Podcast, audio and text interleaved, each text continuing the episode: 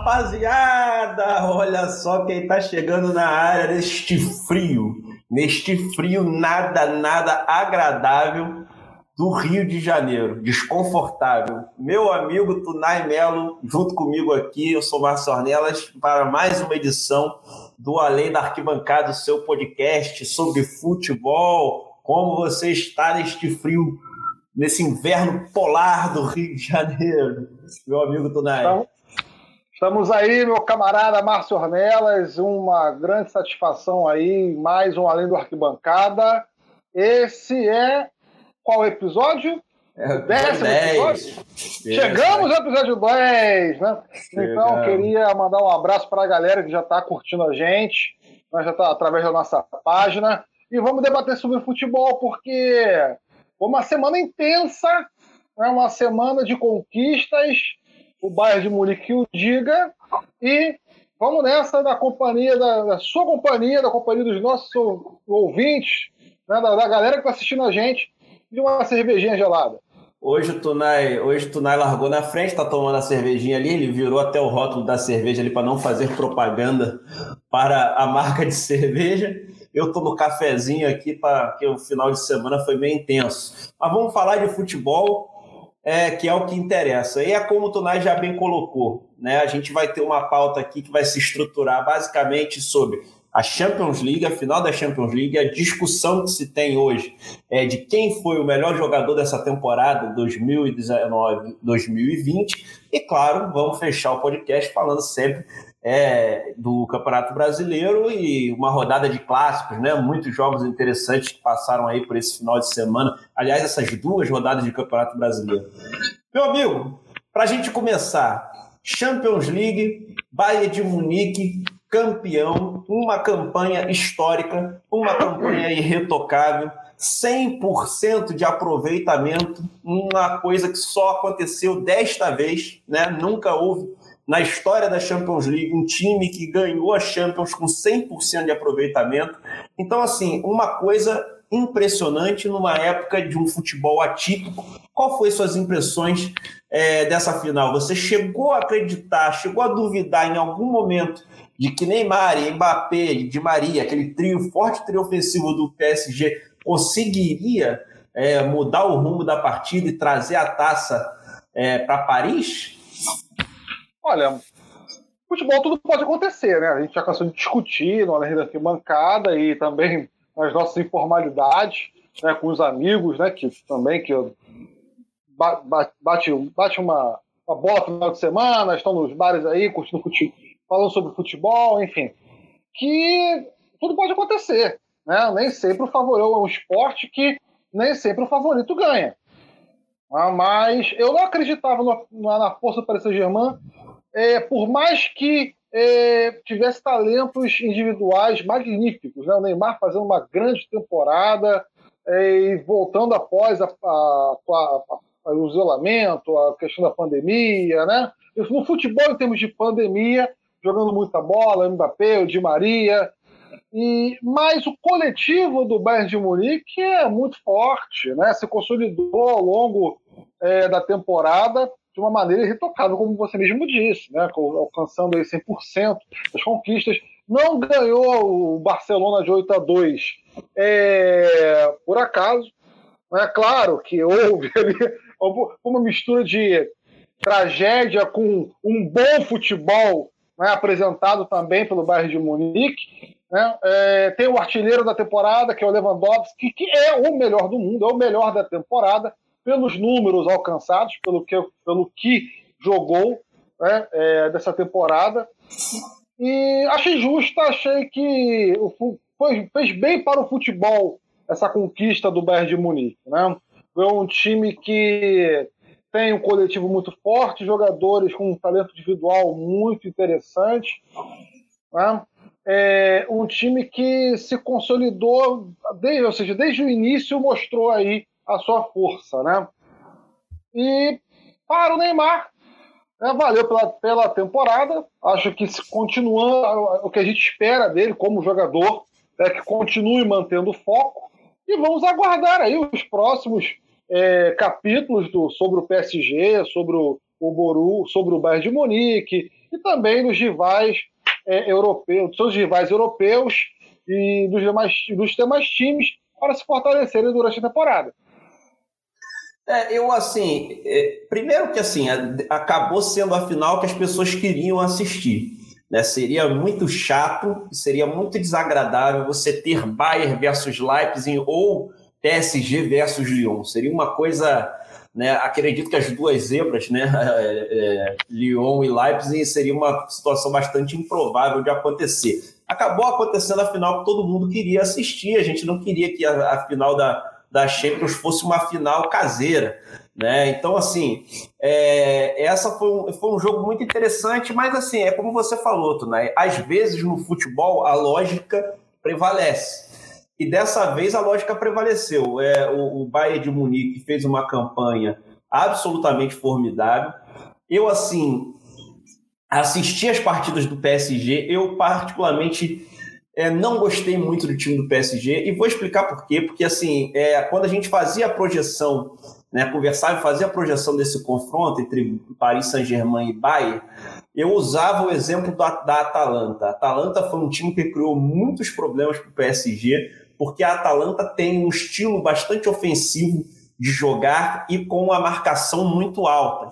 Né? A, Atalanta tem como característica tentar incomodar bastante a saída de bola é, dos times adversários. E incomodou demais o Paris Saint-Germain, que tinha muita dificuldade para sair jogando. Tanto é que a virada, na verdade, do PSG vem no último minuto, né? Mas o gol também vem, mas o gol de empate também vem no finalzinho do jogo. Né? E eu estou falando desse jogo da Atalanta porque a, a principal característica é, desse Bayern, né, quando está sem a bola, é a extrema intensidade que esses caras marcam com a linha muito alta, ainda mais alta e com mais intensidade do que a Atalanta. Então, essa projeção, ela meio que se confirmou no jogo, né? Um jogo em que o PSG é, tinha muita dificuldade de sair jogando. E olha que você não estou falando de um time desqualificado, estou falando de um time que tem jogadores de muita qualidade no meio campo e na zaga também, porque, pô, é, Thiago Silva, zagueiro extremamente técnico, Marquinhos é um zagueiro que tá, jogou no meio campo nessa partida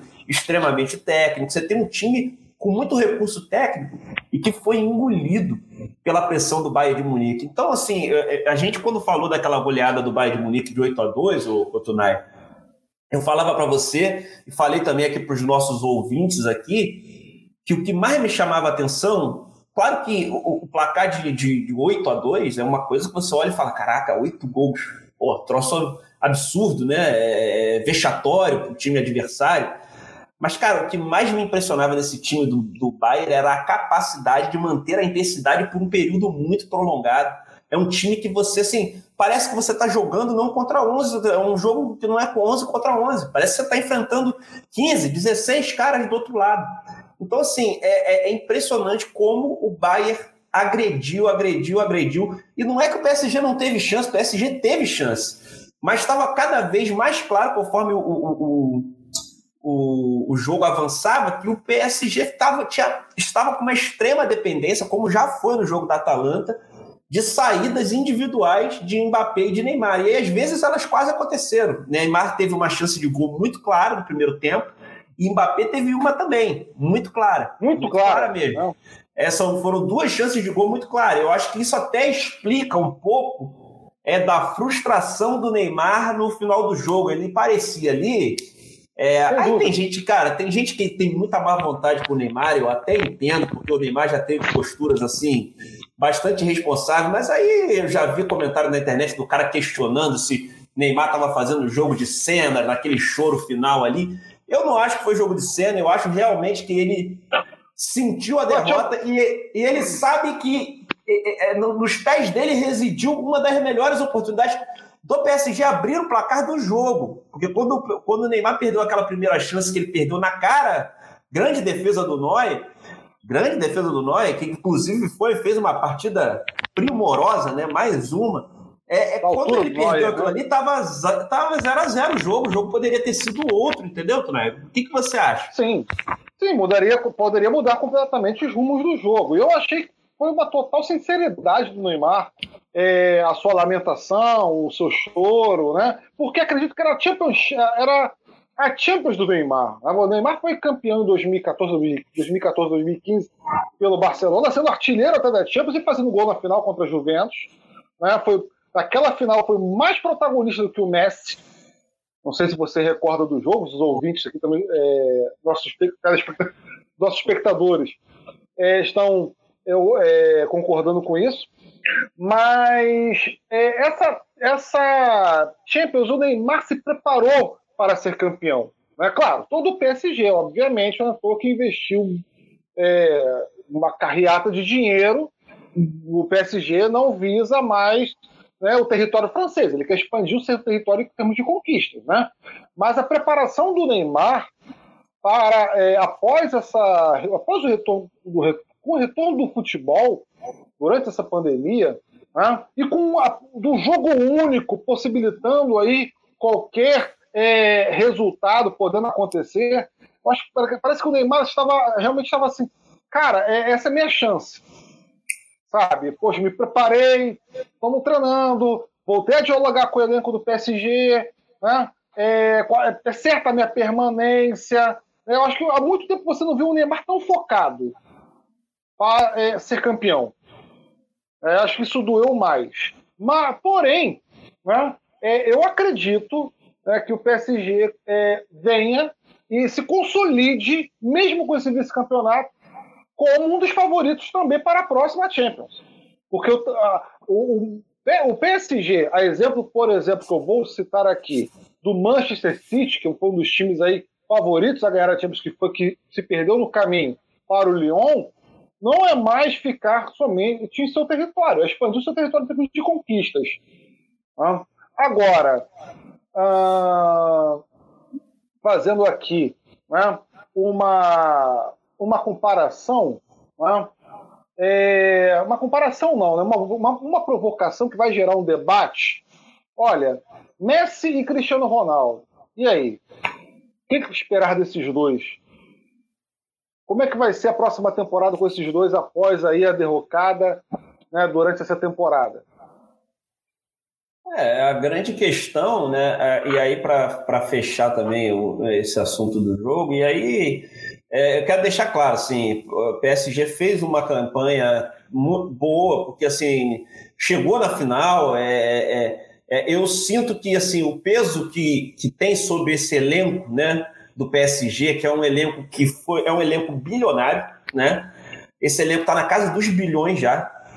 É, então existe uma pressão muito grande por conta de todo o dinheiro que se coloca nesses jogadores, se colocou nesse time, e o, grande sonho, o grande objetivo é evidente que você não monta, você não gasta um bilhão de reais para ganhar o campeonato francês, né? Então, assim, o, o, o, aliás, um bilhão de reais não, né? Um bilhão de, de, de euros, né? Parece que foi o que se gastou, né? É, então, de toda forma, né? É, é um time que, que, que tem muita pressão em cima, né? Que tem muita, muita pressão. Então é, é, é uma cobrança muito grande dos jogadores por, por esse resultado que não vem. Embora tenha sido a melhor campanha é, do Paris Saint-Germain nesses últimos anos, é, né, já com essa estrutura financeira é, do Sheik, né? É, insuficiente. A torcida é insuficiente, porque o, o Paris Saint-Germain não consegue dar o passo adiante para se consolidar como um gigante, uma, como uma potência europeia, né? Porque disputa um campeonato mais fraco na França e não tem esse reconhecimento e o, e, e, e o selo da Champions não vem. Por, outra, por outro lado, o Bayern de Munique tem que se destacar do trabalho. Você vê como é que o treinador também faz diferença. Ninguém aqui vai negar a, a, as qualidades dos jogadores do Bayern de Munique. Mas quando o Hans Flick a, assumiu, o Bayern estava muitíssimo mal no campeonato alemão, né? Muitíssimo mal, né? Então estava fazendo um início de temporada desastroso e o cara pegou e ajeitou o time e o time virou essa máquina. Tá inclusive no nome do podcast. É uma máquina alemã de jogar futebol, cara. É impressionante, assim o, esse Bayern de Munique ele fica marcado como um, pelo menos para mim, como um dos times mais intensos né, e mais qualificados que eu já vi jogar. Pode não ter aquela magia guardiolística do, daquele Barcelona, né? Do, do, Messi no seu esplendor físico e técnico. Mas é um a beleza que, da aplicação tática é, é mas é um time que, do ponto do, do, coletivo, é uma coisa absolutamente soberba. O Bayern de Munique joga com a sua, com a sua última linha de marcação. Os zagueiros do Bayern de Munique jogam a cerca de 5 metros atrás da linha do meio de campo. Né? E ele sabe que a, a grande arma dos times contra o Bayern de Munique são as bolas lançadas para explorar a altura dessa linha. Mesmo assim, eles correm os riscos por jogar dessa forma e fazem de maneira impecável. Mesmo um time tão veloz, com um ataque tão veloz quanto o do, o do Paris Saint-Germain, não criou tantas situações é, explorando essa linha. Então, assim, tem que, é um trabalho que tem que ser muito, muito exaltado, porque é um time que vai marcar a história do Bayern de Munique e já está marcado a história, na história da Champions, né? Sim, vai, eu digo mais, né? Quando você tem Cristiano Ronaldo e Messi, o que será desses dois com a chegada do Bayern de Munique, a consolidação, né? é, tem tudo para se consolidar, né? O PSG, né? Você tem também aí é, o Lyon, né? Que acredito que vai conseguir é, ter mais resultados na próxima Champions, né? É, e, é claro, será que vai rolar a hegemonia do Bayern de Munique? Tem tudo para ter uma hegemonia. O time é fortíssimo. O time é extremamente competitivo. É, e é muito engraçado, né? Porque o Coman, que foi o autor do gol, né, numa cabeçada, num cruzamento espetacular do Kimmich, é, o Coman, que é formado na é francês, é formado na base do Paris Saint-Germain, saiu de graça, né, já naquele processo é, de injeção de dinheiro é, do Sheik no time, saiu de graça do time para Juventus, né, e depois foi adquirido pelo pelo Bayern, né? Mas ele deu uma entrevista falando que assim era muito difícil, né? Um jogador jovem da base se consolidar no Paris Saint-Germain, porque o time do Paris Saint-Germain era um time de muito investimento. Então, todas as peças que você precisava, você ia até o mercado, né? Então, ele deu uma declaração nesse sentido e você vê, né? O cara formado da base do Paris Saint-Germain, no final das contas, foi o algoz é, da final. É, eu, assim, para responder a sua pergunta que você fez na, na sua colocação anterior, Tunay, o que, que vai ser de Cristiano Ronaldo e Messi, sinceramente, eu espero mais uma boa temporada de, de ambos. Assim, a, a, o Cristiano Ronaldo teve do ponto de vista individual, nessa temporada 19-20, o seu melhor desempenho com a Juventus, né, num campeonato que assim é difícil de você marcar gols, né, historicamente é, os artilheiros do campeonato italiano é, são artilheiros que fazem menos gols né, nos campeonatos europeus e, e dentro dos campeonatos europeus. É, e a grande, a grande expectativa, não só nossa, mas da, do mundo do futebol como um todo é o que o Messi vai fazer da sua vida, né? Será que o Messi vai segurar a marimba? É, será que ele vai segurar a marimba da, do processo de reconstrução desse Barcelona, que nós não sabemos como vai ser, né? Porque 8 a 2 é uma limpa, é uma limpa que você tem que fazer, cara, de, do, da diretoria a, ao, aos jogadores, à base, entendeu? Você tem que mudar muita coisa. Né? E, aqui, e, esse Barcelona ele não é o Barcelona que ele foi se perdendo, ele se perdeu de uma hora para outra, ele foi se perdendo aos poucos. E o time estava vindo enfraquecendo, isso era, isso era notório. E o Messi foi ficando, foi ficando, e o time ficando cada vez mais dependente dele, mais, mais dependente dele, até o momento que não, não pegou um time que coletivamente é, é, é, é, dez vezes melhor que o Barcelona, não tem nem comparação. Então, assim, é, não sei o que o Messi vai fazer, mas essa é a grande expectativa. Seria demais ver, por exemplo, o Messi jogando numa Premier League, por exemplo. Seria demais ver o Messi jogando na Itália de novo, reeditando talvez os embates com o Cristiano Ronaldo. Seria fantástico, cara. Mudando de parâmetro o campeonato italiano, que há muito tempo você não tem um campeonato italiano. Não é claro que a chegada do Cristiano Ronaldo é, fez com que os olhos voltassem lá para é, o campeonato da, da bota, mas é, a chegada do Messi, na, da, de repente, na Inter, na, Inter de, na Inter de Milão, a permanência do Cristiano Ronaldo na Juventus, acredito que a, né, você tem já uma, uma, uma maior, mais visibilidade para o campeonato italiano, o espanhol ele fica né, sendo, sendo deixado de lado. De repente, até abaixo do campeonato francês, com a campanha do, do, do Lyon e também com o time forte do PSG. Sim, sim. Aí ah, eu queria fazer um destaque antes da gente encerrar esse assunto de Champions para a atuação que, na minha opinião, é uma atuação de gala do Thiago Alcântara. Que jogador fantástico é o Thiago Alcântara. E eu estou fazendo questão de ressaltar ele aqui, porque, cara, ele ocupa uma função no campo, né? Que ele joga de primeiro volante, muito auxiliando é, os zagueiros na saída de bola, que às vezes é uma função que do, na participação ofensiva não é tão grande, né? não tem grandes contribuições ofensivas, né? embora ele tenha uma bola longa muito qualificada. Mas assim, é impressionante como o Thiago Alcântara tem tranquilidade, tem técnica para sair jogando mesmo nas piores circunstâncias, né? Porque a gente falou muito da pressão do Bayern, aqui, mas a, o Paris Saint-Germain tentou incomodar por muitas vezes a pressão, é, a saída de bola do, do Bayern, entendeu? E, e, várias vezes incomodou mesmo. Porque tem um trio de ataque muito, muito rápido, então consegue exercer a marcação com muita velocidade. E, e para sair jogando, a bola sempre passava pelo pé do Thiago Alcântara. Então, o Thiago Alcântara ele, ele é muito fundamental, ele é, ele é uma peça chave desse time do, desse time do, do, do, do Bayern. Porque para você jogar dessa forma, você tem que ter uma saída de bola extremamente qualificada.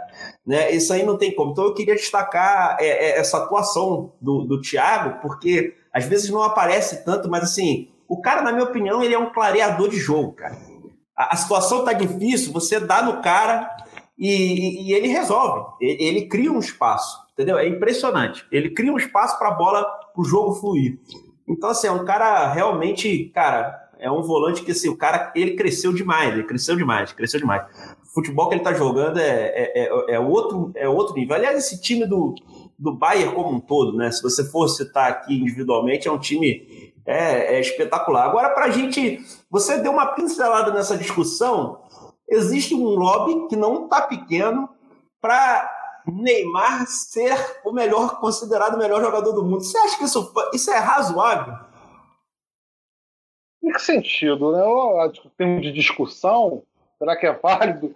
Não, será que, que é válida a, a pertinência? Será que é a pertinência para discutir se seria o melhor do mundo ou não? Eu, eu, eu particularmente, eu não gosto desse debate. É fácil, com os amigos, né? Aqui na Lenda Bancada, a gente no futebol diariamente, a gente faz, mas eu acho tão, tão tão vazio, porque, sabe, cara, é, ah, não, ah, eu fui o melhor do mundo. Aí, aí, perdi o título da Champions, cara. Paris pegando fogo, a torcida do PSG quebrando a cidade parisiense inteira e você vai comemorar o, o seu feito como o melhor do mundo. É, mas isso então, parece ser uma coisa que o Neymar deseja bastante e mais do que o Neymar, talvez, setores grandes da imprensa brasileira né? Que tem aquela coisa de tipo assim, nós somos o país do futebol. Tem que né? ser o melhor do mundo, tem que ser. É, e estamos desde 2007, se eu não me engano, né? Que foi a última vez que com o Kaká, é, sem ganhar este título, né? Este título, vamos botar aí entre aspas. Mas assim, para mim, já, já dou aqui a minha opinião, não está dentro da razoabilidade comparar, embora a temporada do Neymar tenha sido inegavelmente muito boa, o que o Lewandowski fez em 2019 2020, para além dos títulos todos que ganhou, tem os números individuais que são incomparáveis, assim, não dá para você questionar. É, são mais de 50 gols na temporada, cara. Entendeu? Você acha que é, é, é razoável ficar fazendo esse tipo de lobby? É, é quase que para sabe, para fortalecer o nosso senso de brasilidade, lá o brasileiro tem um ufanismo brasileiro. É, é, né? tá mais pra, esse tá mais na, na, linha do ufanismo, cara. É isso que me, me impressiona. E o que me impressiona é o seguinte, né? Tudo bem, o Neymar, o Kaká foi eleito o melhor do mundo em 2006. Parabéns, legal. Tomamos um pau na Copa da Alemanha. Né? Eu não vou nem entrar no, nesse mérito aqui, nessa discussão. Mas, por outro lado, Legal, o Deco, que é brasileiro naturalizado português, poderia estar jogando na seleção brasileira, não está? Ah, beleza, o Neymar é, perdeu a. Perdeu, né? Nem sei, nem vai sair, nem sei se saiu o resultado. Não vai sair o resultado agora, né? Mas, enfim, né? talvez não ganhe como o melhor jogador do mundo. Mas, cara, eu não estou preocupado com isso. Estou preocupado em ver o Thiago Alcântara, brasileiro, jogando a bola que está naturalizado espanhol. Você está é, entendendo a é, lógica? Não, a, a minha linha de raciocínio? É, você está entendendo a minha linha de raciocínio? Não, eu sei, você está você tá colocando do ponto de vista da que a discussão em si não tem muita relevância, o que eu acho, o que eu concordo. Né? Eu acho que esse é um debate muito mais da imprensa do que e, e, de, e de, de, um sentimento, de uma tentativa de explorar esse sentimento de brasilidade, essa coisa meio fanista, é, e também de, de, de um, um, complexo de, pô, não temos o melhor do mundo há 16 anos, sei lá, entendeu? Mas, cara, isso não vai resolver os problemas do nosso futebol, entendeu? É, a Alemanha também não tem o melhor do, do mundo. A Alemanha também não tem o melhor do mundo desde 90 e, e aí? Deu 7 a 1 na gente aqui e conseguiu seu tetracampeonato em 2014, né? É, exatamente. Enfim, coisas exatamente. que, sinceramente. Vamos lá, tá. próxima então pauta aí, Brasileirão. É, mas eu tô pelo Lewandowski, já deixo claro. Eu também, óbvio, né? Eu já vou. Já, eu vou não, não, não tenho nada.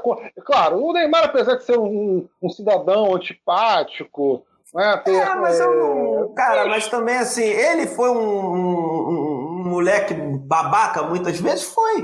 Cara, mas assim. Mas é mais um jogador ignorante no meio de tantos que nós temos. Na verdade, é, é formação. É. Pegar o cara para Cristo também não resolve nada. Pegar o cara para Cristo também não resolve nada. Então, assim, é, para mim, se, se, eu achasse que dentro do campo ele merecia o título, eu ia falar aqui. Tem dúvida. Também não torci contra o, contra o Paris Saint-Germain. Também não torci contra o Paris Saint-Germain porque o Neymar estava no Paris Saint-Germain e tem gente que torce contra. Não, não, não me cabe esse tipo de perspectiva. É, vamos, vamos avançar. Bom, tivemos uma rodada cheia de jogos é, no Brasileirão. E essa última rodada do final de semana em particular, com alguns clássicos interessantes para a gente abordar aqui.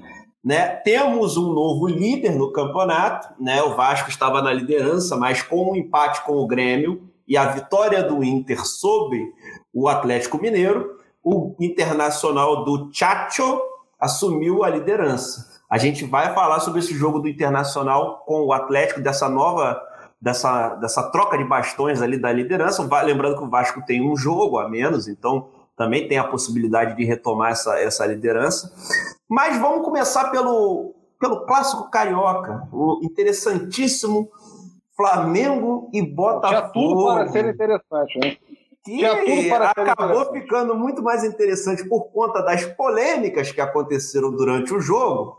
Que gente, cara, esse, eu não gosto dessa discussão de arbitragem. Então, assim, vamos analisar primeiro o jogo e depois a gente cria um adendo para falar dos lances mais polêmicos aqui, aí você pode dar a sua opinião. Mas, no geral, o que, que você viu desse jogo, cara? Mais um jogo, mais um empate de Botafogo e mais um empate do Flamengo. O Botafogo segue sem perder no campeonato. O Botafogo foi o Botafogo. O Botafogo fez a parte dele, se defendeu, né, procurou jogar nos contra-ataques, não acertou os contra-ataques como, apesar de ter perdido uma grande oportunidade de abrir o placar, no primeiro tempo, né, quando perdeu um gol debaixo do travessão. Né, é, mas não acertou os contra-ataques como acertou contra o Atlético Mineiro, por exemplo, até porque o Atlético Mineiro, em comparação ao Flamengo, se expôs muito mais. Né. O Flamengo, com o seu toque de bola, né, eu discordo de alguns comentários, né? É, inclusive uma discussão que eu tive recentemente, agora, há pouco tempo, né? Antes do nosso programa, inclusive uma, um amigo, grande amigo, Reinaldo, que sempre escuta a gente, sempre está acompanhando além da arquibancada, é, defendendo a tese que o Flamengo joga bem os primeiros 20 minutos do jogo e tem o seu, é, a sua queda de rendimento. Eu gosto de analisar como um todo. Eu acho que o Flamengo foi mais uma partida que não foi bem. Né? Teve é, uma oportunidade também de abrir o marcador, é, que foi do Bruno Henrique com a defesa do Gatito. É, quero fazer um destaque aqui, o Gatito, para mim, é, se você me pedisse para escolher quem seria o melhor goleiro do campeonato até agora, é o Gatito Fernandes, né, pelas últimas atuações. É, mas foi mais uma partida que o Gabigol esteve mal, né, é, esteve de forma isolada, né, não conseguiu até mesmo aí finalizar, como o Gabigol está, no seu tempo de confiança, costuma finalizar. por exemplo, a bola que recebe, né, ele corta por, corta uma, um, dois jogadores e, porra para o gol, isso não acontece. Ele tenta de primeira e perde a bola. Uh, você teve uma partida que teve o Mateuzinho ali, né, no sacrifício, primeira partida do garoto, acho que vale dar uma credibilidade. Uh, uh, você teve o, o, Felipe Luiz bem, gostei da partida do Felipe Luiz no Flamengo. Inclusive, na minha opinião, foi o melhor do Flamengo em campo. Não gostei da alteração, por mais que tenha alegado problema físico, né, o Domenech tenha alegado problema físico e de lesão do Arrascaeta mas a entrada do Diego é, não me por mais tudo bem, Diego até não estava mal no jogo, mas o Thiago Maia poderia ter rendido mais se entrasse no lugar do Diego, né, pela velocidade, que, pela dinâmica que deu o jogo. Uh, o Flamengo foi mais um jogo que empatou né, é, nos minutos finais, foi mais um fôlego para o Domenech, e o Flamengo vai ter 11, eh, digamos que uma semana, para se preparar em dois turnos, né, segundo a assessoria do clube, para aplicação da parte tática, da parte física, que é o que está pegando para o Flamengo, é o que está sendo, sendo discutido no Ninho do Urubu, essa questão física do Flamengo. Né, e espero né, que com esse tempo de trabalho, mais os jogos que se passaram, que o Domingos possa, pelo menos, eu não digo ganhar o jogo do Santos na Vila Belmiro, mas que pelo menos possa né, é, apresentar um melhor futebol.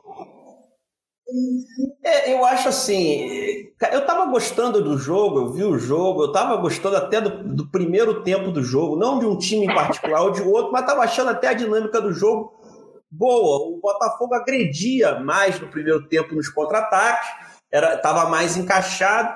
E no segundo tempo, o Botafogo ficou mais lento, né? É um, é um time que, assim, é, por exemplo, contra o Atlético Mineiro, né, foi extremamente mortal e eficaz e veloz.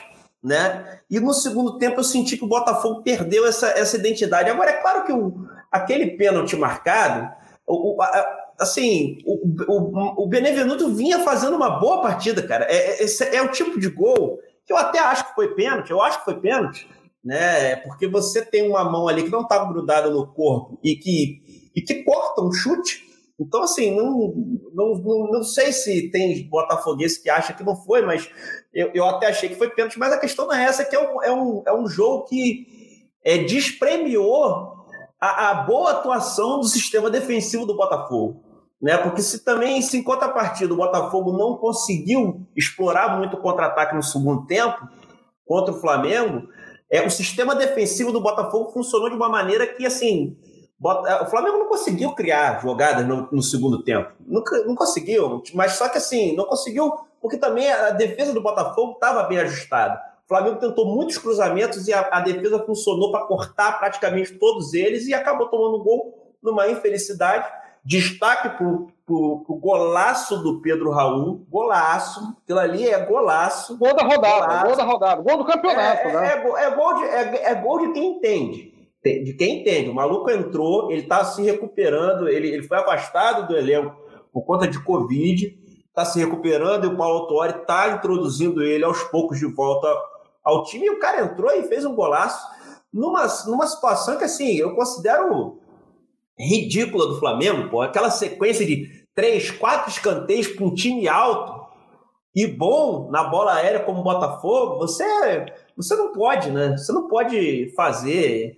O Flamengo criou muito pouco no segundo tempo, especialmente no segundo tempo. No primeiro tempo, até concordo que jogou melhor. Eu não acho que foi uma tônica. É, não tem sido uma tônica do Flamengo jogar bem nos 20 minutos e depois ser um desastre. Porque, por exemplo, Contra o Atlético Goianiense foi desastre total, em todos os, os momentos do jogo. Contra o Curitiba, eu acho que fez uma partida boa durante todo o jogo também. Contra o Atlético Mineiro, fez um bom primeiro tempo.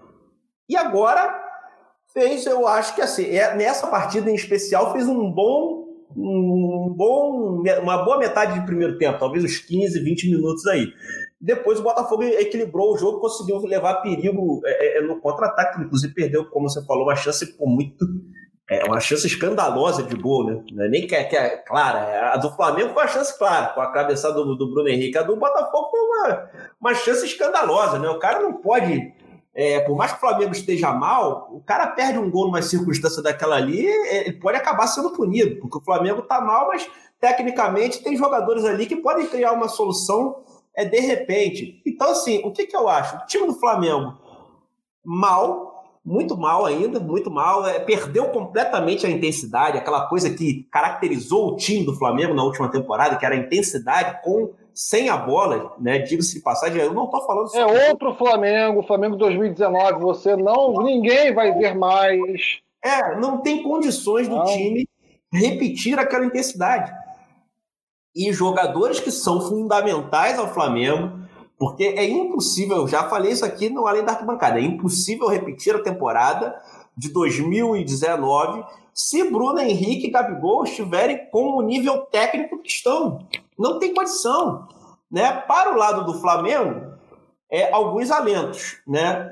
Você tem uma semana de trabalho, como todos aqui vão, como todos os times vão ter, uma semana de trabalho para o Domi. Você tem a, a, a possível estreia do Isla, que resolve um, um problema que o Domi teve azar, porque ele chegou ali, perdeu numa tacada só a Rafinha e perdeu o reserva imediato. O João Lucas, então, né? Agora, o Domi ele precisa, ele precisa ter coerência com as coisas que ele diz e, e, com as coisas que ele diz com as coisas que ele faz. Porque, por exemplo, eu até estava falando com você no intervalo do jogo de ontem, né, Tonai? Eu falei, pô, o, o, o Domi fala que assim, é, que a, a ele agrada jogar com dois toques na bola. Se a ele agrada jogar com dois toques na bola, que, dá, que ele gosta de dar velocidade ao jogo, reduzindo a quantidade de vezes que você toca na bola. Você precisa tocar na bola para fazer o passe, não é entregar a bola, não é estilo Abel Braga catalão, que é entregar a bola para o adversário e, e ficar se defendendo. Ele diz que gosta de jogar acelerando com um ou dois toques na bola. Só que se você gosta de jogar assim, você não pode colocar o Vitinho não pode colocar o Vitinho, porque o Vitinho não faz isso. Tudo que o Vitinho não faz é isso. Ele é um jogador que toda vez que ele pega na bola, ele precisa de mais de dois toques na bola. Toda vez ele tenta um drible, toda vez ele tenta dar uma penteada na bola. Então ele é um jogador que não dá essa dinâmica de acelerar pelo passe, pelo passe, é o jogo. Então, se eu não consigo entender, e aí eu já não estou conseguindo entender mesmo, já estou achando que assim, já não está começando a, a parecer razoável a insistência dele com o Vitinho. Primeiro, porque não se encaixa nas, nas características que ele diz, que ele, que ele diz gostar. Segundo, que Vitinho, todas as vezes que entra, entra muito mal. Muito mal, ele não contribui em, em nada. E já o Thiago Maia, um alento, porque entrou muito bem. O Flamengo melhorou absurdamente quando ele entrou em jogo. E além dessa contradição, o Gabigol, por exemplo, jogando na ponta onde poderia muito bem estar é. próximo ali ao Bruno Henrique para tentar pela, esse 1-2 através de uma tabela. E o Paulo, ah. e o Paulo Autuori, no meu entendimento, pô, cara, botou o time do Botafogo à prova e o time do Botafogo passou na prova de fogo, cara. Porque você pegar o Atlético pô, Mineiro e na sequência pegar o Flamengo, pô, é, é pauleira, cara. É pauleira, entendeu? É Sim, é pauleira. pauleira você pega. E, e assim, você sair desse, desses dois embates com um elenco. Quatro pontos. Mais limitado, bem mais limitado do que esses dois times. Né? E aí tem toda aquela discussão: ah, jogou se defendendo, é óbvio. Entendeu? É óbvio, você vai fazer o quê? Você vai fazer Sim, o quê? Bro. Entendeu? Não, você arrancou quatro pontos. O Botafogo somou quatro pontos. Com o líder do Campo Sul até então, né, na semana passada, o líder do campeonato, o vice-líder do campeonato, um, um, um, candidato ao título, e é, empatou um clássico com um time do Flamengo que está mal, mas que grande parte da imprensa né, ainda reivindica o Flamengo como um dos favoritos ao título. Eu eh, discordo, acho que o Flamengo hoje, né, naquela nossa análise lá da primeira rodada, hoje o Flamengo não é um dos favoritos ao título. Acredito que o Flamengo possa se recuperar no campeonato, possa fazer uma boa campanha, o Dominic consiga fazer esse time jogar melhor. Nada parecido com o Jorge, Jorge Jesus. Jorge Jesus foi embora, comissão técnica JJ já foi embora. A gente vai ter que se adaptar ou ao estilo do Dominic, ou à sua forma de jogar. Né? É que não é ruim, de certa forma, a, a proposta de jogo dele não é ruim, mas exige treino, e vai exigir também paciência para que a gente possa ver esse time engrenando. Ah, time não, engrenando precisa... já são outros 500. É, não, mas o time precisa, nessa uma semana, que inclusive o Flamengo vai treinar em alguns dias dois períodos, o, time precisa mostrar uma evolução. É como você falou, ainda que o resultado, talvez a vitória não apareça, mas uma evolução deve ser. O que está deixando o flamenguista preocupado, porque o campeonato está muito no início, cara. Estou falando de cinco rodadas em que todos os times já perderam pontos. Todos os times já perderam pontos, já não tem mais nenhum time 100% no campeonato. Então, assim, é, aquela instabilidade de início de campeonato. O que está deixando o flamenguista preocupado não é só a, a, falta de vitórias, né? Claro que isso incomoda, mas assim é o desempenho do time. Porque o desempenho do time você não consegue enxergar uma evolução, entendeu? Você só enxerga oscilações, entendeu? Enquanto outros times já estão numa constância. O Botafogo, ele, por exemplo, ele tem hoje uma constância no que ele, no, no que ele faz. Não é que o Botafogo joga, joga uma partida bem e joga outra mal pra cacete. Por enquanto, é, o Botafogo tá constante. O Vasco, daquela proposta de jogo dele, tá constante dentro do campeonato. Pontos com jogamento. O, o, o, é, o Internacional o, se, se estabilizando naquela rodada que mais. Já oscilou um pouco mais, mas mesmo assim, a, a, o problema todo do, do, do, do, torcedor flamenguista é você ver essa oscilação do time, e, e, mas só que quando você vê a oscilação para baixo, você tem um jogo contra o Atlético Paranaense, contra o Atlético Goianiense, foi aquele desastre. E a oscilação para cima, que foi o melhor jogo do Flamengo, foi contra o Curitiba, não deixou, não deixa a torcida muito tranquila ainda, porque é, foi muito pouco. E o Flamengo tem três gols com o Domi, sendo dois de pênalti, cara. Três, dois de pênalti. Três, sim, três gols em cinco jogos. E o Flamengo, ele não costuma finalizar três vezes no primeiro tempo. Era, era um time que finalizava dez vezes, doze vezes no primeiro tempo. Era um time que é, massacrava o seu adversário. Né? Era, um, era um boxeador é, é aguerrido o time do Flamengo, digamos assim, né? mal comparando o Mike Tyson, né? que ia para dentro do adversário para matar o cara no primeiro round. O Flamengo hoje, não. O Flamengo hoje é um time cadenciador. Né? Mas até, até, Agora, até que ponto esse time cadenciador. Né, acredito, repetindo, acredito que o Flamengo, o esquema do Dome ainda possa apresentar resultados, mas esse time precisa vencer. Sim, é, tem que vencer. Esse, esse time precisa ganhar. E a, a, vitória, a vitória dá a ele mais tranquilidade do que uma boa atuação. Isso é um fato, porque isso é o futebol, né? É, é infelizmente, mas é, é, é dessa maneira. É, se ele começar, se ele melhorar o time, a, a, a pressão alivia. Mas não alivia tanto como ganhar nesse momento. Somar pontos para o Dome agora é fundamental. Então, assim, o que, que eu acho? Eu acho que o Flamengo. É, cara, é um campeonato que, na minha opinião, o, o círculo para disputa do título já está começando a, a, a, se estreitar, não nas possibilidades, mas na, na capacidade que se tem é, é, é desses times se manterem. Né? O Vasco, por exemplo, é muito difícil, cara. Você não tem um elenco muito limitado. Você manter esse, esse, esse tipo de. Você se manter na ponta vai ser um desafio muito difícil. Então, assim, o que, que eu acho? Eu acho que Flamengo, porque não pode ser descartado pela qualidade do elenco. E o Internacional, o Atlético Mineiro, aqueles outros lá. Mas eu olho para a parte de baixo da tabela e eu já começo a vislumbrar que os times cariocas realmente tendem a não estarem tão ameaçados quanto eu Sim. achei no início desse campeonato. Por alguns Sim. motivos. Porque o desempenho tem sido bom para os elencos que Botafogo, Fluminense e Vasco têm. Tem sido bons desempenhos.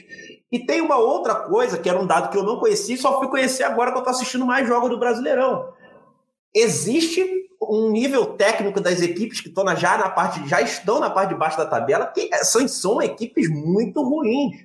Né? Hoje o G4, o, G, o, o, o Z4, a zona de rebaixamento do Brasileirão, são exatamente os times que nós mencionamos naquela live aqui: Curitiba, Ceará, Esporte e Atlético Goianiense. Que são times, assistir jogos de todos esses times já, não todos de, de, dos quatro, mas já assisti pelo menos um jogo de cada um. Times muito ruins, cara. Times muito ruins, fracos tecnicamente. Hein? Né? Nessa circunstância, Vasco, Fluminense e e Botafogo, né, pelo bom início de campeonato que já tiveram, eu acho que vão ganhar um respiro aí, cara. Sem sombra de dúvidas, o Fluminense é um time para brigar no meio da tabela. O Vasco é um time que é, é uma discussão que nós podemos ter, é, inclusive é, da próxima semana, dependendo como for o resultado do Vasco. Mas não sei se você vai concordar comigo. É um campeonato que nós já falamos aqui, que é atípico, né, por conta da pandemia, por conta dos jogos e falta de treinamento, muitos jogos falta de treinamento, né? É, por conta dos jogadores contaminados pela Covid. É o campeonato está uma loucura. Né? O campeonato está nivelado por baixo. acho que é o campeonato mais nivelado por baixo dos últimos anos. Com isso, fazendo com que o Vasco, ele, com nove pontos, aliás, com dez pontos, empatou com, com o Grêmio dentro de casa, é, consiga, de repente, eu não estou eu não estou querendo cravar absolutamente nada, espero que quem esteja acompanhando, acompanhando a gente, por favor, não confunda, né, não, não interprete mal o que eu estou querendo colocar, mas o, o campeonato sendo nivelado por baixo do jeito que está. O Vasco com o seu elenco né, limitado em termos de quantidade, em termos no quantitativo. Eu não digo na qualidade, eu digo no quantitativo. Faltando um banco de um bom banco de reservas para suprir as necessidades de acordo com o andamento do campeonato. Vai ser um campeonato longo no sentido de, é, de intensidade dos jogos. O Vasco hoje, ou o Vasco pode muito bem se aproveitar disso e surpreender entre os G6. Não é difícil acontecer isso. É, exatamente, Tomé. O que você está colocando é exatamente a premissa, porque quando a gente começa a discutir o campeonato antes dele começar, isso faz parte, cara, a gente vai readequando as análises a partir da evolução ou da piora dos times dentro do campeonato. Porque os times não jogam o mesmo futebol por 38 rodadas. Né? Os times evoluem e alguns perdem peças, têm contusão e alguns retrocedem. É, então, o, que, que, o que, que eu acho? Eu acho que o Vasco aproveitou esse momento de instabilidade inicial mas não só o Vasco, o Fluminense também conseguiu, por exemplo, o Fluminense venceu o Internacional. Então, assim, Sim. o Vasco conseguiu aproveitar o momento de instabilidade desses clubes, inclusive dos que estão lá embaixo, e pontuou, né? E pontuou contra o São Paulo, né? Fez uma pontuação contra o São Paulo, pegou um ponto do Grêmio também. Então, assim, é, é, é, é aproveitar a instabilidade, porque eu volto a dizer, os grandes de São Paulo não estão ainda a pleno vapor, aproveitando as instabilidades e, e, e, pontuando, entendeu? E pontuando, porque esse é um, um, campeonato atípico, porque você não tem a pressão da torcida, você, a, a, por conta disso, a vantagem de você jogar é, dentro de casa praticamente se esvai. Essa que é a verdade, você parece todo, todo jogo você joga num campo neutro. Então, assim, é, tem vários elementos que vão influenciar. Então, assim, eu acho que nesse sentido, né, de ter uma temporada tranquila, né, para poder disputar coisas melhores dentro do campeonato, Vasco, Botafogo e Fluminense começam bem, começam bem. Se passarem pelo primeiro turno, né, que ainda tem bastante rodada aí para o primeiro turno acabar, se passarem por esse primeiro turno nessa pegada, dá para sonhar com mais coisa dentro do, dentro, dentro do campeonato, mas tem que ir dando um passo é de cada vez, entendeu? É, entendendo que assim, o Vasco ele, ele tem um problema também, que precisa ser sanado. É assim, o, o setor de meio campo precisa é, é, de um pouco mais de criatividade, né? Aí como o Ramon vai fazer isso com esse elenco, é, eu realmente não sei. Porque o Vasco hoje também se sustenta pela alta precisão do seu ataque, porque é uma precisão absurda né, para poucas chances de gol que o Vasco cria por partida. Então, essa é uma questão que tem que ser, ser vista, porque eu estou preocupado que é quando o Cano passar a perder um ou dois gols por partida, que o Vasco pare de ganhar jogos. Então, isso é uma coisa que particularmente me, me preocupa, porque o Cano está operando no limite quase que do seguinte: ele não pode perder gol. E se ele perder gol, é, é, a coisa já começa a se comprometer. Então, mas, cara, não dá para questionar o bom início do trabalho, tanto do, do Ramon quanto Sim. do Paulo Autuori. Aí a torcida não vai. A torcida do Fluminense é meio cismada com o Odaí, mas o Fluminense fez uma boa partida nesse, nesse, nesse final de semana também contra o Atlético Paranaense, conseguiu uma vitória importante, entendeu? Que dá mais tranquilidade nesse início. E eu estou falando, esse início de campeonato é, trata-se de tranquilidade. Você vê que o Flamengo não está tendo essa tranquilidade e você está vendo a merda que está sendo. Então, você ter tranquilidade nesse início de campeonato é fundamental, principalmente quando você não tem a qualidade técnica do elenco. Mas que você joga com menos pressão em cima, porque você já, você já pontuou. Então, o Flamengo está é, é, é, é tá pressionado. Então, assim, começar o campeonato dessa forma, perdendo duas, três, empatando, pra cacete, ganhando só uma, é complicado. É complicado. Então, é... mas teve um outro clássico bastante interessante na rodada, né, Tunay? O que, que você achou Palmeiras de e Santos. Palmeiras e Santos? Olha, foi um jogo em que eu destaco o Patrick de Paula, que decidiu o jogo. Né? É, o Felipão. Opa, desculpa, o Luxemburgo. Né? Dá pra dizer que foi a melhor é... partida do Palmeiras no campeonato? Foi, foi. Foi uma partida segura, foi uma partida que o Palmeiras é, saiu na frente, né? Um gol do Luiz Adriano, tomou um empate, né? É, e conseguiu a vitória com o Patrick de Paulo e o Luxemburgo, ele já com um discurso né, de que o time precisa dar algo a mais. Né? Inclusive, a torcida do Palmeiras já está discutindo, já está questionando a cada rodada que passa, essa foi mais uma, de que esse time ele precisa jogar mais. Tá? É, se garantirem 1 a 0 daquele joguinho né, de é, apenas jogo, sistema defensivo, né, do time do 1 a 0 gente, o Luxemburgo está sendo pressionado. Né? E não, durante esse tempo de uma semana né, de treinamento, não sei como, como vai ser o Palmeiras na, na próxima rodada. É, não é só o Flamengo que vai se preparar, né? acredito que se prepare para o domingo, mas acredito que você tem um desenvolvimento do Palmeiras, do São Paulo, que o Diniz também ganhou o seu jogo, né, de 1 a 0 do esporte, deu aquela tranquilidade, né? É... O Diniz também está com outra filosofia, né? De que parece que foi a rodada da conscientização, né? Ó, precisamos jogar um bom futebol. A gente precisa botar a bola no pé, a gente precisa trabalhar a bola, né? a gente precisa apresentar algo a mais para o nosso torcedor e para o telespectador. Ah, eu não quero ser mandado embora lá em cima da tabela, digamos assim, mas e, e, não jogando absolutamente nada com o elenco que eu tenho. Parece que os caras estão é, acordando. Vamos aguardar para ver.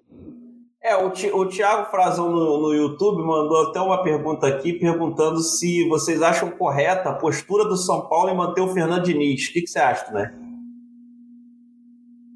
Olha,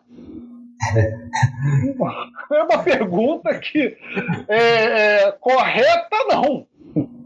É, não. Não porque. É, se bem que uma rodada muda tudo, né? duas rodadas mudam tudo, a verdade é essa. Né? Essa discussão nós tivemos lá no. Lá após a, elimina... É, a eliminação do São Paulo contra o Mirassol. Né? Nós fomos, eu, eu fui defensor, não dá mais. Esse cara, né, com dinismo, né, não sei o que, que ele almeja para o futebol.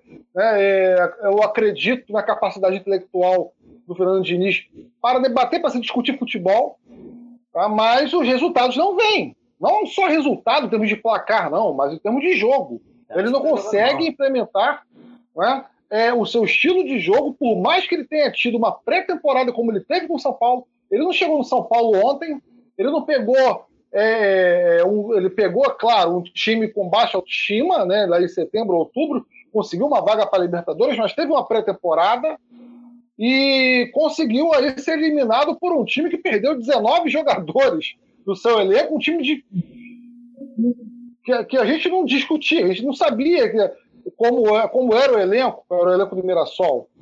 É, não existe chegou horas, horas antes para jogar futebol e ainda marcou gol. Exato, e fazer ainda um gol no cima ah. do São Paulo é um complicado. Né? O São Paulo teve um mau começo no Campeonato Brasileiro, ganhou as duas últimas partidas pelo, pela ausência de nomes que nós temos no mercado e talvez pela mudança de postura do São Paulo com relação, olha, Cara, eu, tenho, eu, achei interessante esse jogo, viu, o compacto, como o São Paulo ele acertou seu sistema defensivo. O que faltava pro Diniz? Um ponto ele acertou. Eu acho que isso já é uma evolução no, no dinismo, né? Olha, é, eu vou manter a posse de bola, vou me expor, né? posso não fazer gol, mas também não vou tomar. Ah, isso, eu acredito que isso faça com que o Diniz consiga ter melhores resultados nas próximas rodadas. Aí foi um acerto muito grande. Eu acho que agora foi um acerto grande, né? O Pato ter saído do São Paulo. Não, não tinha mais ah. ambiente, entendeu? Porque o, o problema é, todo é o esse. Diniz o Diniz ficar agora não é o problema. É, o Diniz, o Diniz e essa diretoria do São Paulo, ela está associada, já estão associados pelos maus resultados e pela, é, pela, pela apatia do time em campo, já estão associados a, a, a uma certa, vamos dizer assim, um, uma certa permissividade com essa apatia. Né? Então, essa, essa ação da diretoria do São Paulo de se livrar, vamos dizer assim, de alguns jogadores né, que foram feito, que foi feito um alto investimento nesses jogadores e que não tinha mais retorno, como era o caso de Everton, como era o caso de Pato, é importante para dar uma chacoalhada no ambiente do São Paulo, porque você também tira, parece. Você tira um pouco do bundamolismo né, do São Paulo, né? É, é exato, exato para dar uma chacoalhada, porque assim, eu acho que eu acho que o, o Diniz é um dos grandes responsáveis pelo momento ruim do São Paulo, ganhou agora o Sport Recife, mas, gente, assim, não tem comparação. Você pegar o time do São Paulo com o time do esporte, assim, o esporte contratou agora Jair Ventura. É, demitiu. Jair Ventura.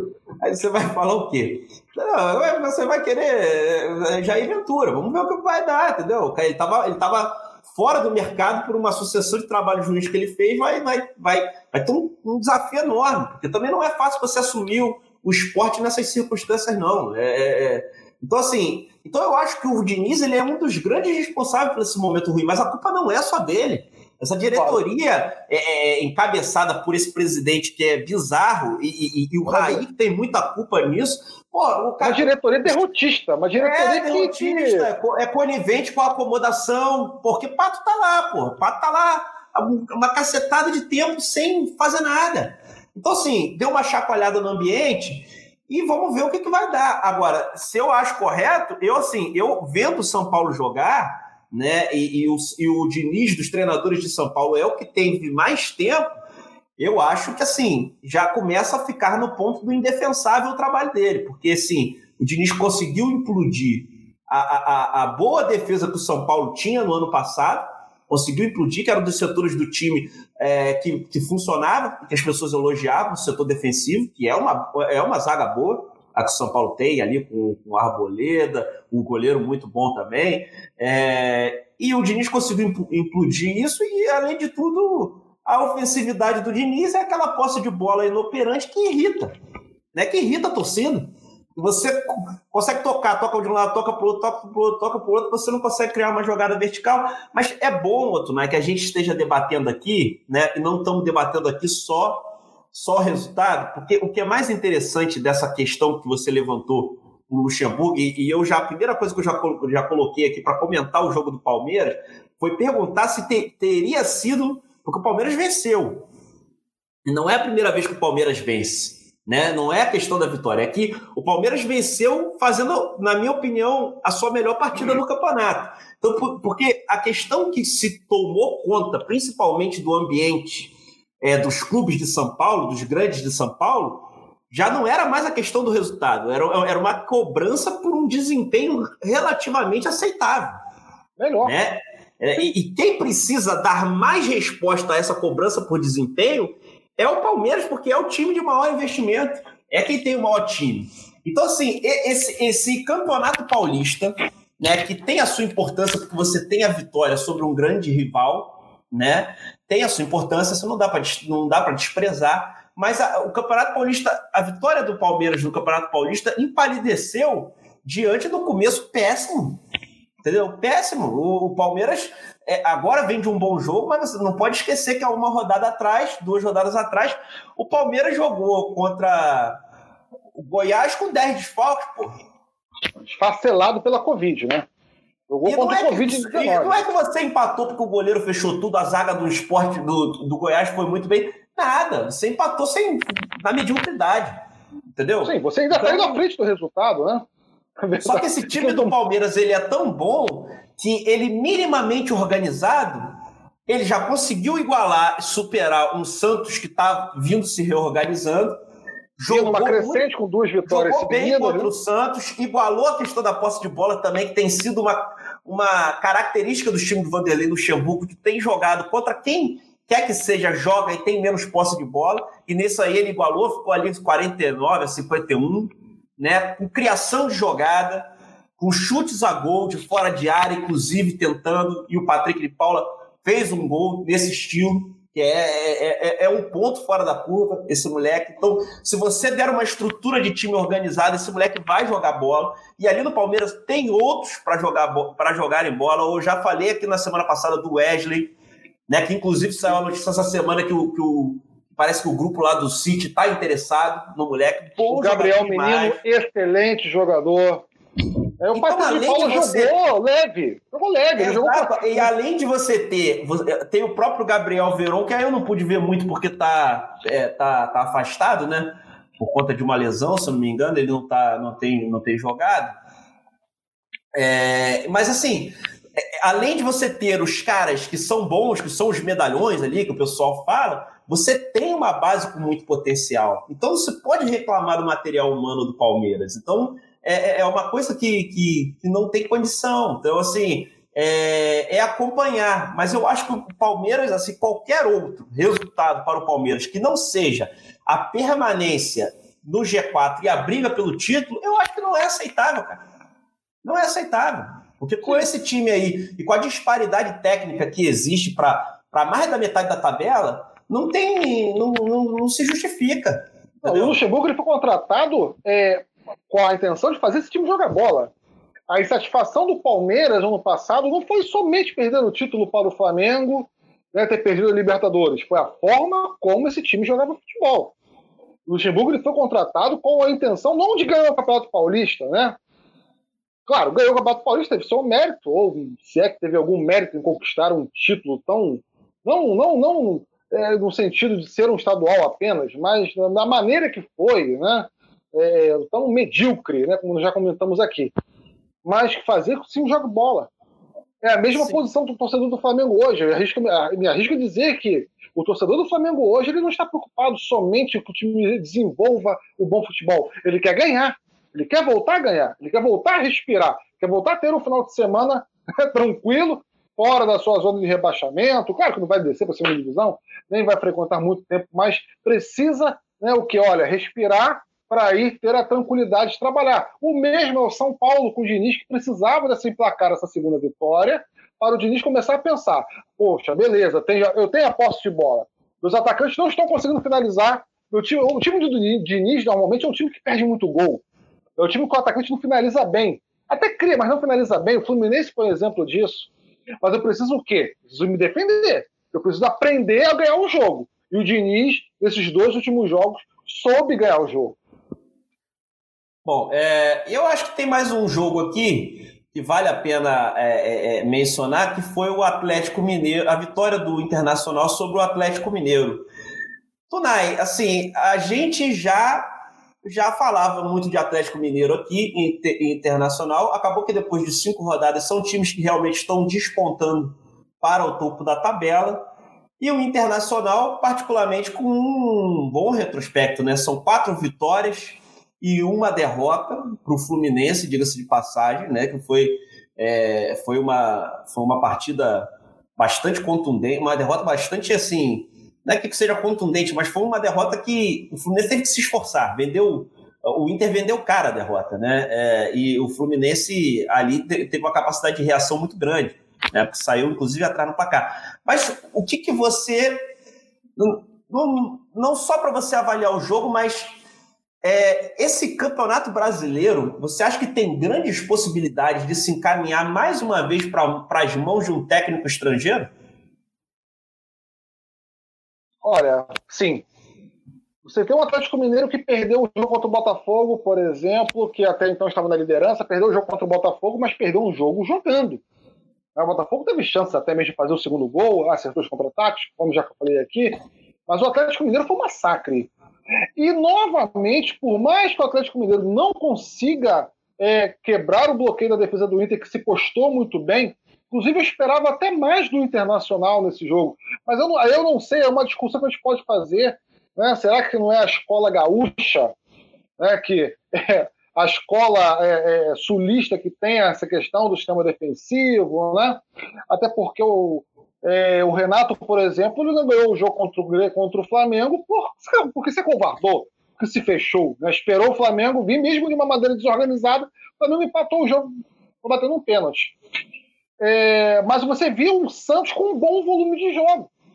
E você vê o, o Atlético Mineiro ele se reforçando. Acredito que até o momento, né, acredito que o Atlético Mineiro e o Internacional sejam os dois times que vão levar né, até o momento, o campeonato caminha para essa forma até o final essa disputa. É, eu não vejo, eu não vejo nenhum técnico brasileiro ganhando esse campeonato. E o, e o, Atlético Mineiro tem margem para crescimento, inclusive na, na, no que tange a questão do seu elenco. Que eu acredito que esse setor ofensivo, quando o, o, o Eduardo Sacha de fato se integrar ao time titular, porque tudo leva a crer que ele vai ser titular nesse time, e, e, e tiver apto fisicamente para estar à frente do ataque, esse time também vai subir de produção. O Eduardo Sacha é um excelente centroavante, né? É, é, é bom centroavante, com recursos técnicos.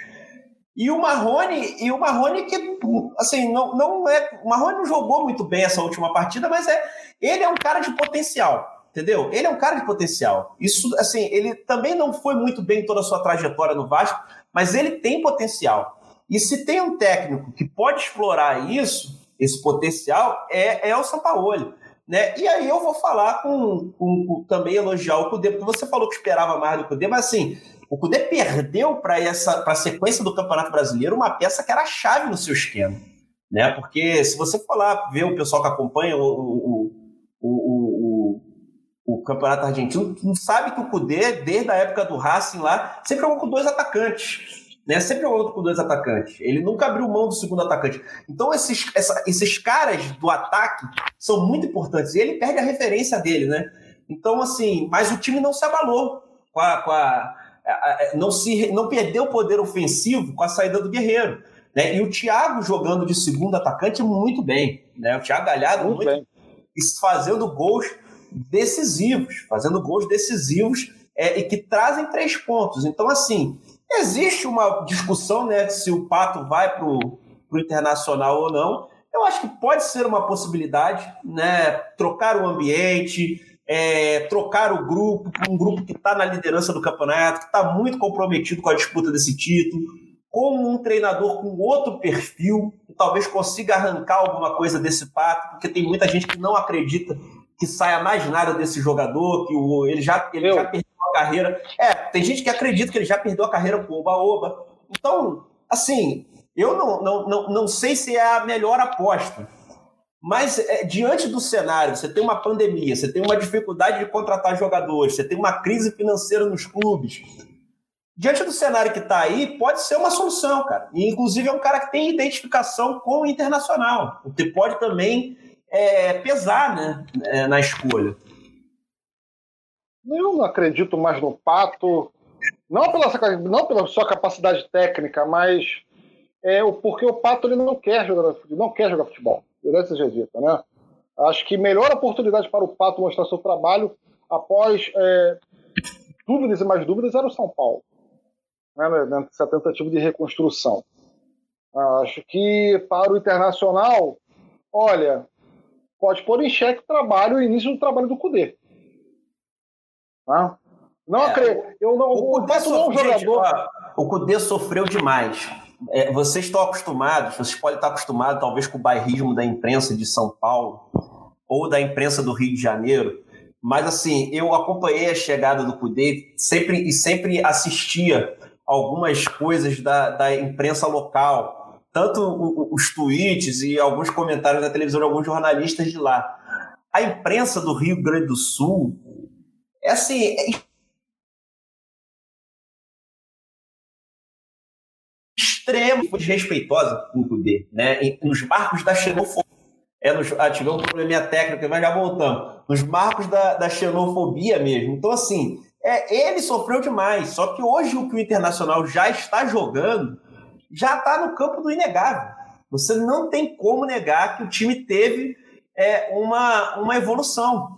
Entendeu? Isso já se, isso se reverbera em ponto, mas se reverbera nas boas partidas que o Internacional fez. É evidente que teve mais dificuldade contra o Atlético Mineiro, enfrentou um time melhor, se adaptou também à maneira do Atlético Mineiro jogar. O Internacional fez um gol muito cedo e isso fez com que o time desse uma retraída para esperar um pouco mais do Atlético Mineiro para tentar encaixar o contra-ataque.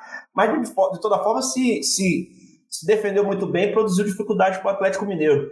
Agora, você diz que não acredita que um técnico brasileiro tem a chance de ganhar esse campeonato brasileiro. Mas se você tivesse que apostar em um, em um, para quebrar o domínio é, do. Para quebrar o domínio, não, mas para quebrar a, a, sequência, da, a possibilidade de ter uma segunda, um segundo ano seguido com um estrangeiro ganhando. Quem você apostaria? Agora eu quero ver. Você adora as minhas rugas de de dúvidas, né? Minha ruga de... que você está pensando, eu tô vendo a fumaça saindo da sua cabeça. Eu apostaria, eu apostaria no Luxemburgo. Porque é, é, primeiro que pelo elenco que tem. Pelo elenco que tem. Segundo que é, mesmo não acreditando ainda na sua capacidade de, de, de renovação, né, até porque as declarações de semana passada dele foram pífias, né? foram medonhas. Nós já discutimos isso aqui também. Agora, bom, mas como pelo Palmeiras que está sendo pressionado pela imprensa, pelos, é, pela torcida, né? O gente que gosta de futebol, que espera que o Luxemburgo, as pessoas têm uma adoração pelo Luxemburgo, é tanto que o Luxemburgo é um, é um, parece que é um santo, né? Algo que é o intocável da imprensa, né? Pelos, pelas conquistas que obteve ao longo da sua carreira, mas mesmo não ganhando nada, mesmo não fazendo um trabalho convincente há pelo menos oito anos, né, as pessoas ainda acreditam no Luxemburgo. Eu acredito que ele, se tivesse que apostar no técnico brasileiro campeão, você acha que Atlético, Você acha que o Atlético Paranaense aí é um troço muito fora da curva? Pensar num Dorival Júnior, Muito Davi? fora da curva, muito fora da curva. Acho que o Atlético Paranaense, assim, eu adoro o trabalho do Dorival, né? Eu gosto do trabalho do Dorival, técnico que é, fez um bom trabalho, inclusive no Flamengo, né? Em 2000, na virada do ano de 2018, 2019. É, e o time que joga para frente, um time que joga com velocidade, mas é um ponto fora da curva. Eu não vejo o Atlético Paranaense com essa for, com, força para chegar e disputar uma reta final com o Atlético Mineiro, com o, Atlético, com o Palmeiras bem, com o Inter bem. Agora, inclusive, é o seguinte: uma discussão que a gente pode levar. É, o time gaúcho, em pontos corridos, eles, olha, fazem boas campanhas, mas não conquistam. Não é? Então, se a gente olhar, pegar a estatística desde a criação dos pontos o, corridos. O Renato Gaúcho poupou o time na segunda rodada, cara. Segunda sim, rodada do campeonato, sim. o cara tava já poupando o time. o ponto corrido surgiu. Então, se você pega de 2003, se você pega de 2003 até agora, né, 2020, se passaram é, quantos anos? 17 anos de pontos corridos, tivemos excelentes campanhas de time gaúcho. Do Grêmio, mesmo poupando jogadores, de repente beliscando um G4 do Internacional. Ah, mas vocês não veem esses caras sendo campeões. Aí tem a questão da Libertadores, né, do orgulho de disputar a Taça Libertadores. É uma discussão, inclusive, com um amigo meu, ele levantou isso, né, o Zé, lá de São Paulo, camarada, sempre escuta a gente. É, por que, que o time gaúcho, quem estiver ouvindo a gente, né, é, por que, que o time gaúcho não tem, não, não ganha pontos corridos? Diferente do time carioca, do paulista, do mineiro. E o Grêmio? Tu acha que já tá fora da jogada, do, Grêmio, não, do Renato? Não, não, não, não tá fora da jogada. Nem o Flamengo fora da, mal. É, fora, é, fora da jogada é modo de dizer, né, gente? Na verdade, num início de campeonato como esse, não tem ninguém te, teoricamente fora da jogada. Mas assim, digo o seguinte: é, você vê o Grêmio com a, aquele apetite para ganhar o campeonato, porque, tipo assim, uma coisa é você valorizar o campeonato. É, é, isso me surpreendeu. Porque é, as pessoas falavam, ah, mas aqui o europeu tem um desprezo profundo pelo Brasil. Tudo, tudo bem, pode ser que tenha europeu realmente que tenha profundo desprezo desconhecimento daqui. Mas o Jorge Jesus chegou no Brasil aqui com uma vontade absurda de ganhar o campeonato nacional. Absurda. E talvez, e talvez tenha sido o técnico que mais valorizou, do ponto de vista da, da importância, esse campeonato. Uma coisa que você não enxerga, ou não enxergava até então, em outros postulantes ao título. E um dos principais era o Renato Gaúcho. Você acha que isso mudou? Você acha que isso não. mudou? Esse entendimento de que o campeonato eu... nacional tem muita importância, que vale a pena você ir com tudo para ganhar? Olha, eu acho que não mudou. Né? Com exceção do Flamengo, que quer repetir a boa campanha do ano passado, ser campeão de novo, apesar das dificuldades. É, do Palmeiras, que está na ânsia de levantar um título. Né?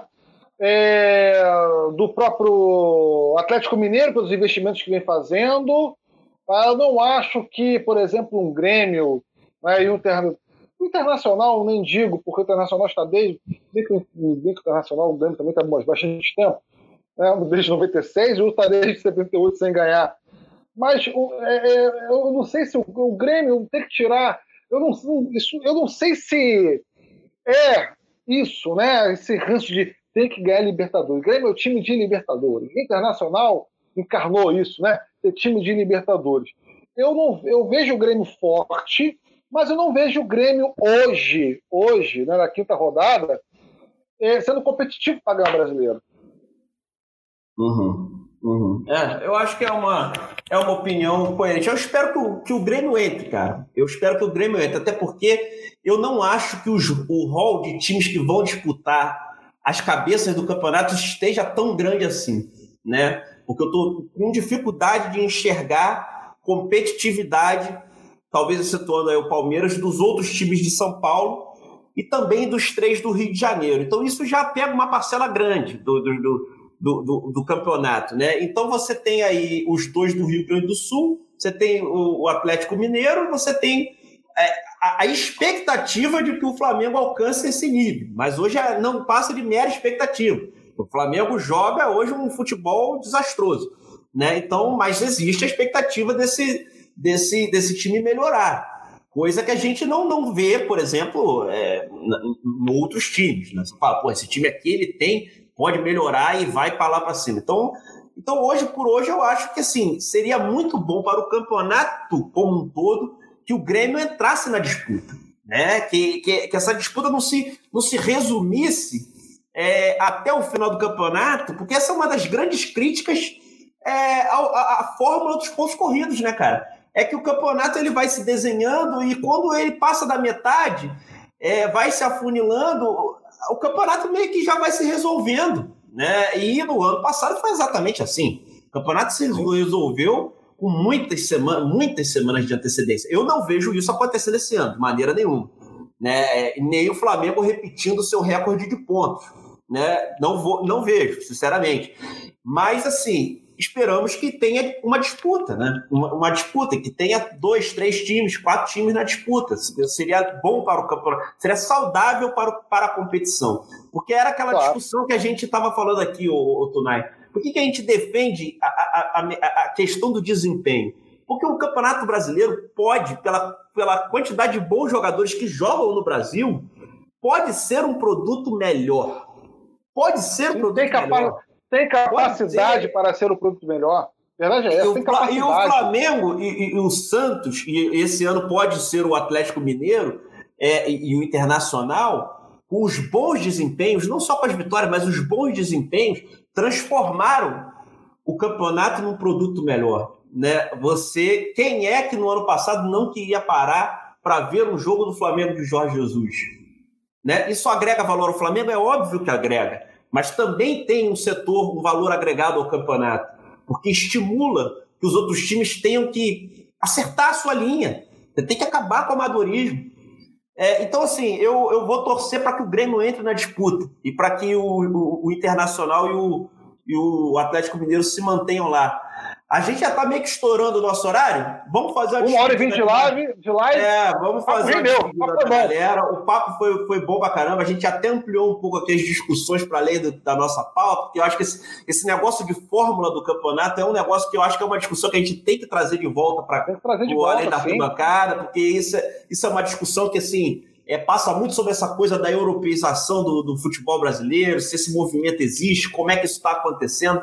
Mas, enfim, Tunai, aquele seu recado para a galera, o recado final para o pessoal. Ah, eu quero mandar um abraço para a galera que sempre prestigia a gente, mandar um abraço para o Tiagão que participou aí, tiveram tendo outros, a gente não chegou a ver ainda, né, mas vamos responder. Um abraço para o meu amigo Reinaldo também, poxa, que está dando aquela força. O Alexandre, grande Alexandre Pompec, lá da portaria, né, porteiro aqui do condomínio. Bota o fonezinho de ouvido, escuta o podcast, pô, compartilha o nosso trabalho. E é isso, vamos debater futebol, né, vamos é, curtir aí o Além da Arquibancada nas redes sociais. O Márcio vai dar o um recado. Tamo junto. Semana que vem, 7 horas, e a gente sempre faz um pedido. Mais uma vez, o, o apresentador aqui do programa esqueceu de falar no início, mas a gente vai aprendendo. Então sigam o, o, nosso canal no YouTube, curta a nossa página no Facebook, segue a gente no Twitter, nós estamos no Spotify também.